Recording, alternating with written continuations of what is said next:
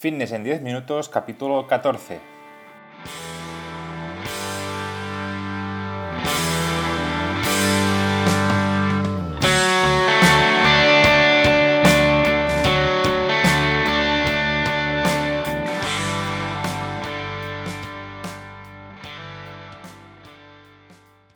Bienvenidos un día más, un episodio más a Fitness en 10 minutos, capítulo número 14 del día 20 de abril de 2020.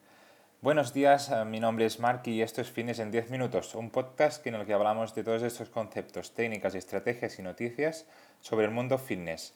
Todo lo relacionado en entrenamiento, nutrición, suplementación, recetas y consejos para conseguir un estilo de vida más saludable. Hoy un programa que quiero dedicar y que voy a dedicar a todas aquellas personas que lo primero que hacen por la mañana al levantarse es hacerse a la cama es como un tipo de ritual que, que si no parece que, que, no podemos empezar bien el día, que no se puede empezar de buen pie. Y nada, lo digo porque yo lo hago de esta forma y la verdad es que considero que es una manera de empezar uh, en buen pie eh, el día. Uh, nada, a todas ellas les mando un abrazo desde aquí y que, que, sigan así, que sigan haciendo la cama cada día, que, que creo que es un, el primer paso muy importante a hacer cuando empezamos el día. Nada, hoy un programa especial para vosotros porque vosotros sois los protagonistas con vuestras preguntas y responderé todas aquellas que me habéis enviado tanto por correo como por mis redes sociales, sobre todo en Instagram. Pero antes, momento spam, como siempre, comentaros que próximamente en marpadrosafit.com tendréis cursos para aprender sobre entrenamiento y nutrición, básicamente todo lo que necesitáis para mejorar vuestra salud de una forma sencilla y, y muy detallada. Cada semana uh, tendréis un nuevo curso y si queréis uh, que haga algún tipo de curso en concreto me lo podéis proponer en, mi apartado de, mi página web que es marpadrosafit.com barra contactas. Y ahora sí, sin más dilación, empezamos con las preguntas. Empezamos con Maite, que nos dice, buenas tardes, Marc. Tengo una pregunta para ti. Si nunca he realizado ejercicio, ¿puedo empezar a entrenar? ¿Qué me recomiendas? Muchas gracias. Pues bien, ante todo, Maite, uh, quiero que tengas claro que debes empezar poco a poco.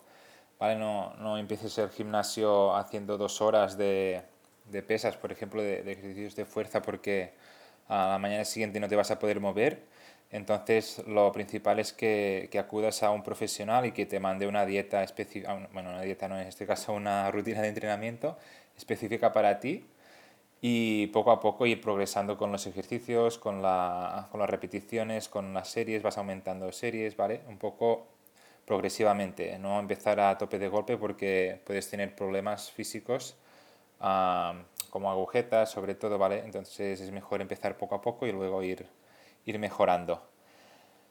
Bien, vamos con la segunda pregunta, que es la de Juan, que nos dice, hola Marc, antes de nada muchas gracias por todo lo que nos aportas. Te mando unas preguntas para el podcast. Tengo sobrepeso. ¿Es verdad que primero debo reducir grasa porque si no la grasa después será más difícil de perder? Un saludo.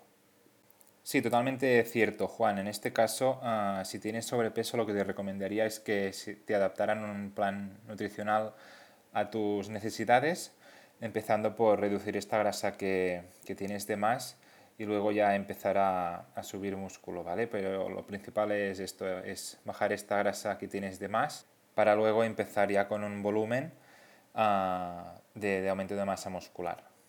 Y además decirte que en muchos casos uh, en pacientes que tienen sobrepeso lo que se recomienda para intentar reducir esta grasa de más es a métodos de ketogénicos, ¿vale? Donde se reducen bastante los, los hidratos de carbono en la dieta pero esto se tendría que, individualizar y personalizar a, cada persona.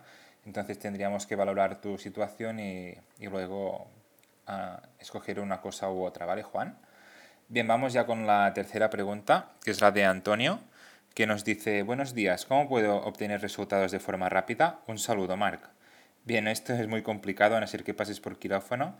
Uh, te recomiendo que, que te quites de la cabeza esta forma de pensar porque lo que rápido viene y rápido se va, como dicen, y la verdad es que obtener resultados de esta forma es, es perderlo en, en, nada también. Entonces yo lo que, lo que te recomiendo es que, que hagas un estilo de vida saludable, que, que, lo mantengas en toda tu vida y que esto es lo que te va a conllevar resultados uh, para siempre. Yo personalmente la verdad es que no creo con los resultados que se ganan de forma rápida, Entonces yo, sí, yo lo, que sí te recomendaría es que, que optaras para otra vía, para la, para la vía de, de, ir progresando poco a poco y que seguro que será la forma de mantenerlo durante, durante más tiempo y, y al final asentarlo ya como, una, como un estilo de vida. ¿Vale, Antonio? Así que te recomiendo que, que te quites esta idea de, de la cabeza porque no va a ser para nada positiva para ti.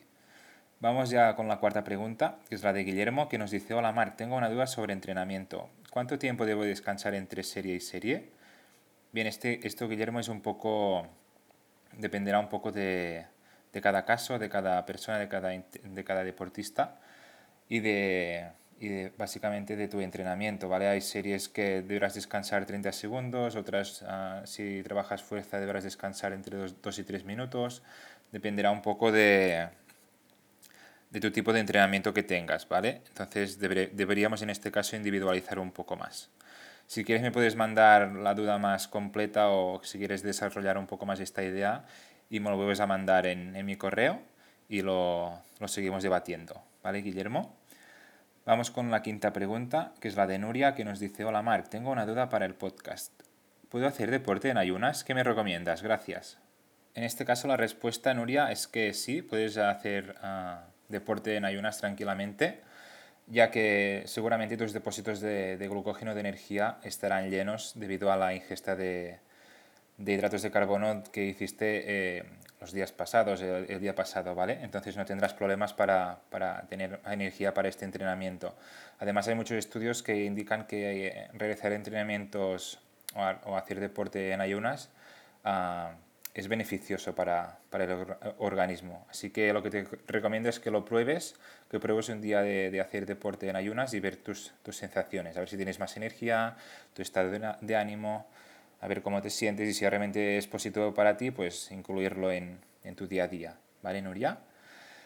Bien, espero haberte resuelto tu duda. Vamos ahora con la sexta pregunta, que es la de Víctor, que nos dice, buenas noches, Marc. ¿Qué consejos me darías para trabajar los abdominales? Un abrazo y gracias por todo lo que aportas a diario. Nada, muchas gracias a ti, Víctor, por, uh, para enviarme esta pregunta.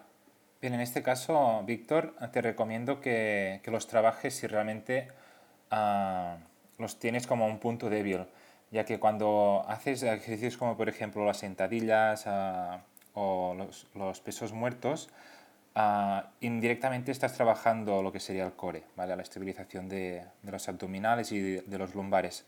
Entonces, uh, no sería necesario un trabajo explícito de, de, abdominales. Aún así, si realmente los quieres entrenar de forma individualizada porque es un punto débil o porque los quieres mejorar por, por, por mejorar tu rendimiento, pues entonces te, te recomiendo que hagas planchas, planchas laterales, planchas frontales, todo tipo de ejercicios de estos que no, que no conllevan una torsión del tronco, por lo que son menos lesivos y que te podrás beneficiar de, de sus efectos. Entonces, uh, en primer lugar, ver si realmente uh, los necesitas, eh, estos ejercicios específicos para, para abdominales, y luego uh, tener en cuenta también que, que, por hacer más abdominales no, no, no, es que se vayan a ver mejor, ¿vale? Entonces, se te verán más si realmente estás en un déficit calórico y tienes poca grasa en esta zona de nada te servirá hacer 300 abdominales si realmente no, no quitas esta, esta, capa de grasa que tienes delante de, del abdomen. Así que espero que te haya respondido la pregunta, Víctor. Y vamos ya con la, con la última pregunta, que es la de Simina, la número 7, que nos dice, ¿cuántos gramos de grasa debe consumir una mujer en definición? Varía por el género, ¿verdad? Muchas gracias. Bien, en este caso, Simina, según la pirámide de la nutrición de, de Helms, uh, Russell Helms, se recomienda que, que, el porcentaje de grasa esté, esté entre un 15 y un 25% en, en el caso de, de estar en, definición. Y no, en este caso no varía según, según el género. En todo caso, lo que sí debes tener en cuenta es la, la cantidad de, de, gramos de proteína, que es lo que nos ayudará a no perder el músculo. Y en este caso te puedes mover entre los 2 gramos y 2,5, 2,5 gramos por, por kilo y por día de proteína para ingerir. Entonces, sobre todo, en definición, darle mucha más importancia a las proteínas y estar en, déficit calórico que no, a los grasas y, a los carbohidratos. Y esto en las dietas en las que se incluyen uh, todos los macronutrientes. ¿vale? Si en este caso uh, utilizas una dieta del tipo cetogénica, los valores de los macronutrientes van a ser totalmente distintos, ya que la cantidad de grasa será mucho más elevada y en cuanto a los hidratos de carbono será mucho menor. Pero en todo caso, esto, lo que te diría es que te concentrarás sobre todo en comer los, los la ingesta de proteínas diaria que te, que te tocaría uh, en tus necesidades y luego ya uh, lo otro compensarlo con lo que te queda para, para estar en déficit calórico. Bien, y hasta aquí la última pregunta, que ya veo que me he pasado del tiempo. Uh, hasta aquí el, el, programa de hoy, el episodio 14 de Fitness en 10 minutos. Espero que os haya resuelto todas las dudas que, que me habéis propuesto y como siempre en el próximo episodio habrá muchas más. Espero que, que me sigáis mandando más preguntas tanto a, a mis redes sociales como, como, a mi correo.